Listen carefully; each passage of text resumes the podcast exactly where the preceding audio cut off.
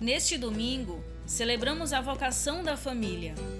Em tempos de violência e perda de valores, a valorização da família é essencial para a sociedade como um todo.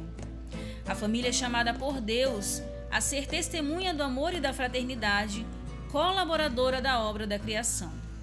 Por isso, o homem deixa seu pai e sua mãe e se une à sua mulher, e eles dois tornam-se uma só carne. Desde a criação, Deus quis a família, e nela o amor dele permanece. É também na vivência em comunidade que identificamos o chamado do Senhor para nossas vidas e assim decidimos o que queremos, seguindo sempre os desígnios de Deus. A pessoa que vive a vocação matrimonial é chamada ao serviço, a viver o amor conjugal em seu lar. Amor que deve ser vivido com fidelidade, promessa que é feita diante de Deus e da igreja no dia do casamento. Quando se fala do amor conjugal, as pessoas pensam que esse amor não existe e que só acontece em contos de fadas. Porém, afirmamos com propriedade que existe sim e que é possível viver essa promessa até que a morte nos separe. Duas coisas são necessárias para que o amor permaneça: a fé e obediência aos ensinamentos de Deus e da Igreja.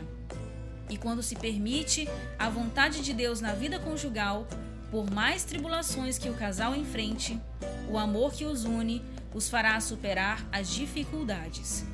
Pedimos hoje a intercessão da Sagrada Família de Nazaré por todas as famílias, rezando a oração pelas famílias. Senhor, nós vos louvamos pela nossa família e agradecemos a vossa presença em nosso lar. Iluminai-nos para que sejamos capazes de assumir nosso compromisso de fé na Igreja e de participar da vida de nossa comunidade. Ensinai vós a viver a vossa palavra e o novo mandamento do amor.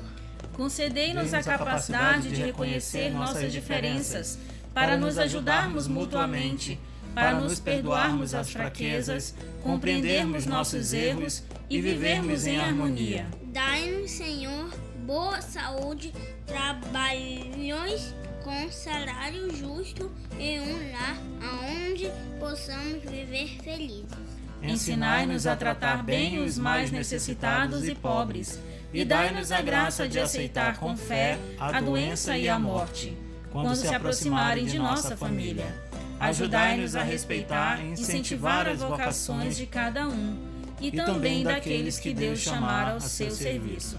Que todas as famílias sejam abençoadas por Deus. Amém.